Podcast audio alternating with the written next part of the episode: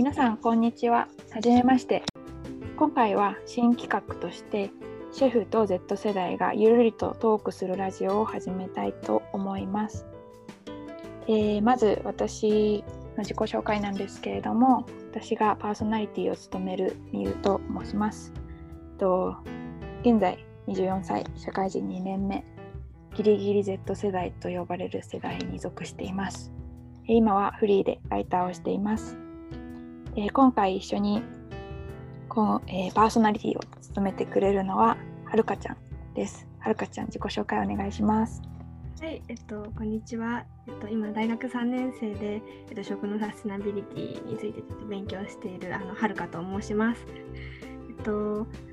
そのえっと、いろんなアルバイトの経験とかからすごく食もともと食べるのがすごい好きだったのもあるんですけど興味を持って、えっと、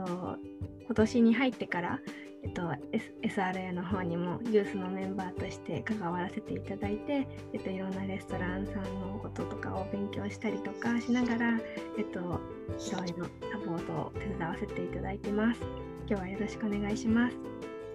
ろしくお願いします。ありがとうございます。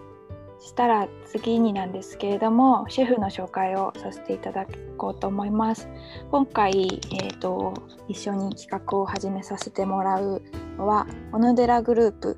のエグゼクティブシェフを務める杉浦シェフです、えー、杉浦シェフはビーガンシェフと名を馳せて今いろいろなレストランや企業のビーガン料理のレシピを考案考案されてる超多忙シェフなんですけれども今回来ていただきました。杉浦シェフ、自己紹介のほどお願いします。はい、改めまして、えー、シェフの杉浦と申します。えー、現在、えー、小野寺グループという、えー、フードサービス企業ですね、えーまあ、外食事業が今、世界で今7店舗、えー、ございまして、今、えー、ニューヨーク、えー、ロサンゼルスの、えー、寿司店が今、ミシュランの一つ星を取っております。合わせて今年日本で、えー、銀座でございます巻き焼きのお店が、えー、今一つ星を取っておりまして、さまざまなそういった外食の食の部分と合わせ、えー、日本の、えー、国内ですけども、今現在2500箇所でですね、えーまあ、保育園、えー、あと学校、あと大学、あと企業ですね、まあ、そういった、えー、中の、えー、フードサービス事業を行っており、さまざまな、えー、角度からですね、えー、食のサービスの提供しているというところです。はいえーまあ、それと合わせてですね、今現在、あの私が、えー、掲げている、えー、ソーシャルフードガストロノミーというテーマの中でですね、えー、食から、えーまあ、新しい明るい未来社会を作るというところと、えー、食から、えー、社会問題を解決する、そういったところのテーマとしてですね、私自身掲げている、えー、ところがありまして、えー、そういったところを今、えー、日本サステナビリティレストラン協会とご一緒にえー、啓蒙をしているところです。本日はよろしくお願いいたします。ありがとうございます。では、あの早速自己紹介いただいた後に早速なんですけど、今回本企画の内容について説明したいと思います。で本企画の内容は Z 世代と言われる20代前半の若者と食のイニシアチブを握るシェフがざっくばらんに話してこれから消費者となっていく若者がどんなことを考えているのかや食の最先端を走るシェフは今何を見ているのかといったことを話しながら持続可能な食の未来を考えていくためのラジオに番組を企画していこうと思っています今回はレストランシェフだけじゃなくてあの料理食に携わる人サステナビリティに興味がある人食について深く考えたい人に届けたいと思っていますでは早速よろしくお願いします。あのちょっと固めに始まってしまったんですけど、ゆるく ざっくばらにはい、はい、決めたいと思います。えっとですね、企画記念すべき第1回目はテーマを設定させてもらって、うんと、私たちがサステナビリティという言葉に出会ったきっかけについていろいろと話していきたいなと思います。でちょっとまずははるかちゃんからどんなきっかけでサステナビリティ考えるようになったのかなっていうのを聞かせてもらいたいなと思うんだけど。はい、そうですね私がえっと、初めてサステナビリティに出会ったのは多分えっ、とそうですね食に関して言うと多分結構割と最近で去年一昨年あたりだったと思うんですけどその前から、えっと、高校生の時にパリに留学に行ったりとかあとはドイツにも行かせてもらう機会があったりとかしてその中でなんかスーパーとか行くとオーガニックとかのコーナーがあったりとかレストラン入ってもなんかビーガン専用メニューありみたいなのがあったりとかしてであんまり日本じゃ見たことなかったのですごいなんだこらってなってで帰ってきていろいろそういうのことを例えばなんでじゃあオーガニックの食品がいいんだろうとかビーガンってどういう人がなってるんだろうとかあとはじゃあフェアトレードってなんだろうとかいろいろそういうのにこう向き合っていく中でえっとまあ、ただただ環境にいいとかっていうだけじゃなくてプラス社会にも良かったりとかそういう未来のためだったりっていうのを考えてるっていうところからサステナビリティっていう言葉が出てきてあなるほど持続可能みんなが美味しいっていう食を続けていかれることがサステナビリティなんだと思ったのがきっかけというかはい、はい、入り口みたいな感じですね。入り口からもう随分と深くまで考えてる。いやいや 勉強中なので まだまだなんですけど。なんかそうやっぱり社会のためになるっていうところにっていうのは杉浦シェフがさっきおっしゃってくれてたソーシャルフードガストロノミーにつながってくるかなと思うんですがあの杉浦シェフのきっかけもお伺いしたいです。私はどっちからどちらかというと食のあの、まあ、差別問題食から始まる差別問題というかまあ、食に対してのそういった国際的食文化に対する理解から、まあ、そういった、まあ、ビーガンのちょっと嫌悪を始めてたんですけども、まあ、その海外のそういった国際的な社会の中で、ニューヨークで生活をしていたときに、まあ、あれだけ多種多様な人種がですね、まあ、日々、こう、目まぐるしいデモなり、抗議なりがこうね、えー、まあ、ドアを開けると、まあ、普通にこう起こってるような、まあ、そういった日常を、まあ、日本とは劇的に違うようなそういった社会状況を今、今というかその当時、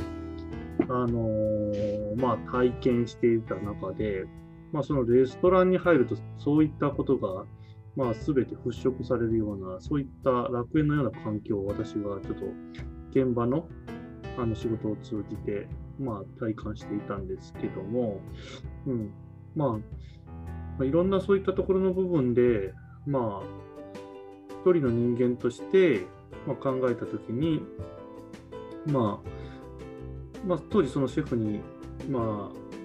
最初に教えられたことは、まあ、自分の国の食文化に誇りを持って、まあ、他国のそういった国の方々のあの文化をちゃんとリスペクトするそういう人間になりなさいということを最初に教わったんですね。食の前にまずそういったことを教えていただいてなぜかっていうことをそのまあ自分の中で疑問を感じた時にレストランの状況を見てあこういうことだったんだなっていうことを気づかされたっていうところが あったんですね。うんうん、はいで、まあ、そういったところの部分で、まああのサステナビリティって、まあまあ、持続可能っていうところのフレーズでいろんなところがあるんですけども、まあ、そういったところの中で私もアメリカで、まあ、国際的食文化の中でビーガンとかベジタリアン、ハラールとか後者っていうのをこうフレーズを聞いたり、まあ、実際それを調理したりっていうする経験があった中で、まあ、それを日本に書いてきたときになぜなぜかそういった文化があまあ、日本にはまだ浸透されていないと。うんまあ、それがなぜかっていうと、まあ、日本っていうのはまあすごい美食な国なんですけども、まあ、自国のそういった食文化が、まあ、まあ素晴らしいすぎるのもあるのか、まあ、他の国の食文化っていうのがあまりちょっとこう、まあ、海で囲まれた島なので、うん、なかなかそういった情報が入らないっていうところが、まあ、あって、まあ、そういった、えー、ビーガンのの、まあ、そういったクッキングスクールとか、まあ、そういった啓蒙を少しずつ入り始めてたっていうところです。はい、でまあそういった中で、まあ、ビーガンっていうことが、えーまあ、特に北欧の方からの、まあ、実際のエビデンスで、ままあ、プラントベースっていうそういった、えー、今フレーズが日本にもようやく浸透し始めましたけども、まあ、植物由来のものが今その、まあ、地球全体の環境問題であるその温暖化に対するソリューションにつながっているっていうところのエビデンスが、まあ、出てる中で これはすごいよりなんかこういう、まあ、人と地球がよりなんかこう持続的なそういった社会を作れるソリューションの一つとしてより、まあ、そのビーガンという食文化も認知されるのかなと思って、まあ、そういったところが、まあ、継続的な啓蒙とつながって今広がっているっていうところでしたね。はい、うん、まあどうぞ。はい。最初はですか多分自分の文化に触れるっていうところから入っていってだんだんだん環境だったり地球温暖化だったりそういったところに広がっていった。そうですね。はいなんかそのいろいろやっぱりその食っていろんな可能性がある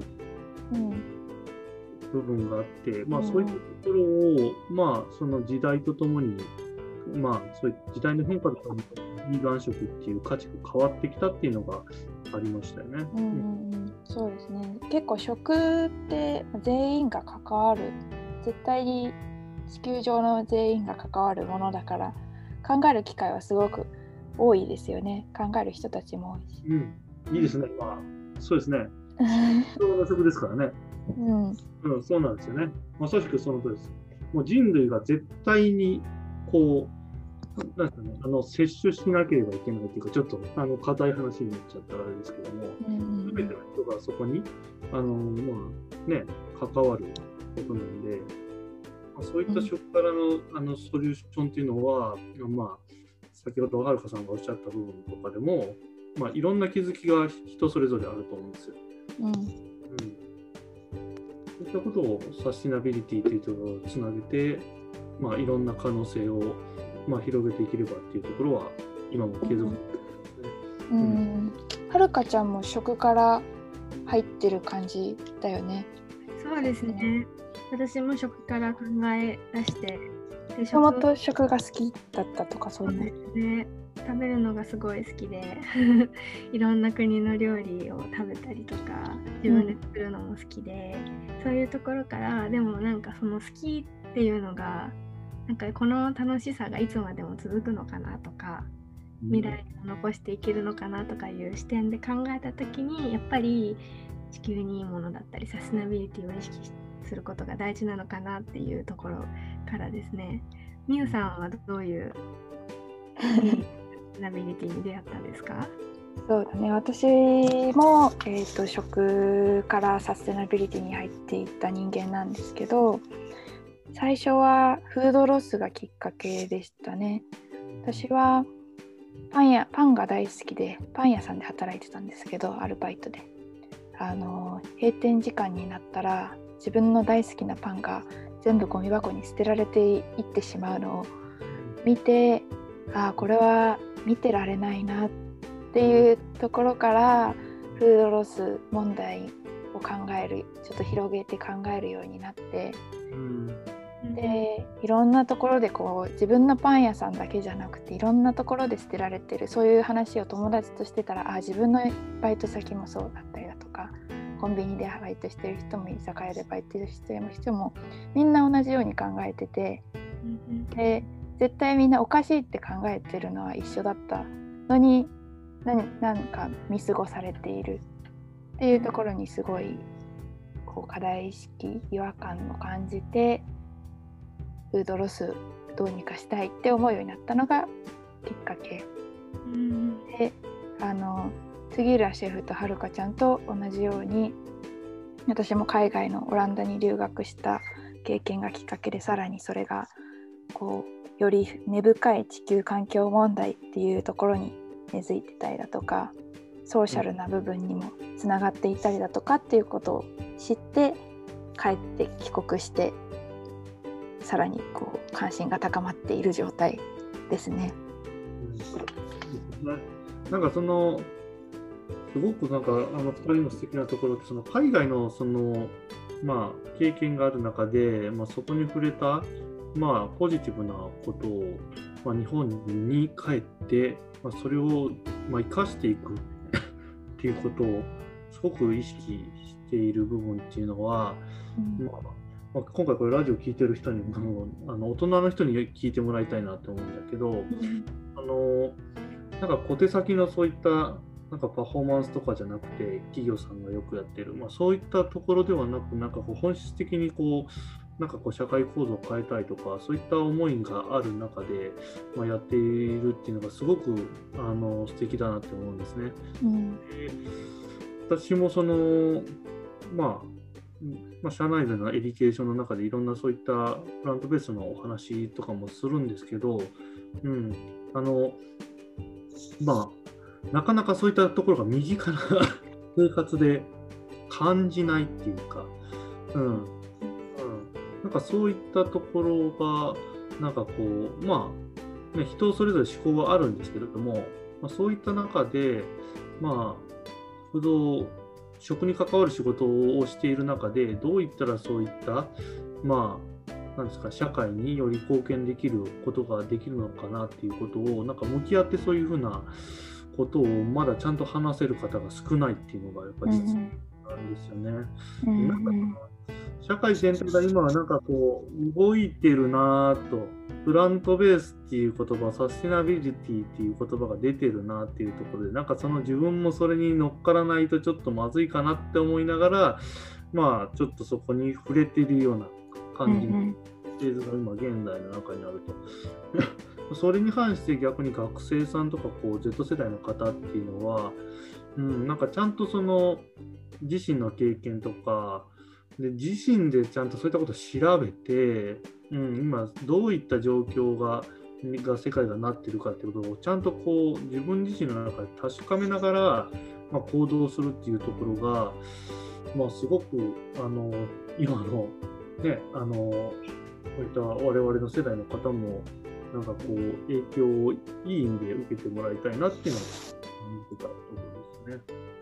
あの日本に帰ってきた時にすごく感じたのはこう SDGs ウォッシュみたいなところがあるんじゃないかっていうのは本当に感じちゃって一時期嫌になりました日本の企業全部あ全部違うじゃん全部なんか表上表面上だけじゃんって思った時期もあって、まあ、実際はそう全部じゃないし本当に向き合ってる方々もたくさんいらっしゃったんですけどでも経済と環境ってこう両立しないんだなっていうところとかも考えたこともあったりなるほどね。いやいや、多分それうなずいてるあのリスナーの方結構いらっしゃると思いますよ。その本質は何かっていうところですよね、今の話でね。まあ、その一人一人ができることっていうのは、まあ、ね、いろいろまああるとは思うんですけども、その中でそこに気持ちがちゃんと入っているかどうかっていうところが、やっぱり同じ人間なんで、うん、やっぱり感じるところはありますよね。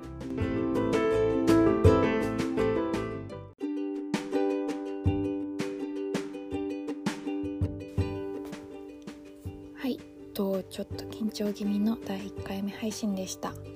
この続きもトークは盛り上がってきたんですけれども、第1回目はここまでで配信終わりにしたいと思います。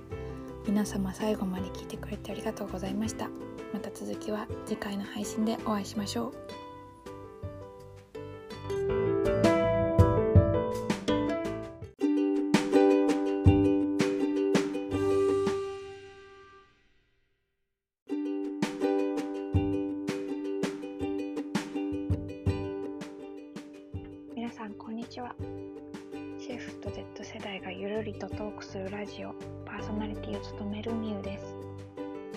会人2年目ギリギリ Z 世代と呼ばれる世代に属しています。今回は第2回になりますが前回に引き続き女子大生のはるかちゃんと杉浦シェフとともにサステナビリティと食についてさらに語っていきたいと思います。今回はフランスやオランダの食文化について触れながらサステナビリティを日本で広めていくためにはどうすればいいかということについて語っていきました。それでは本編へどうぞ。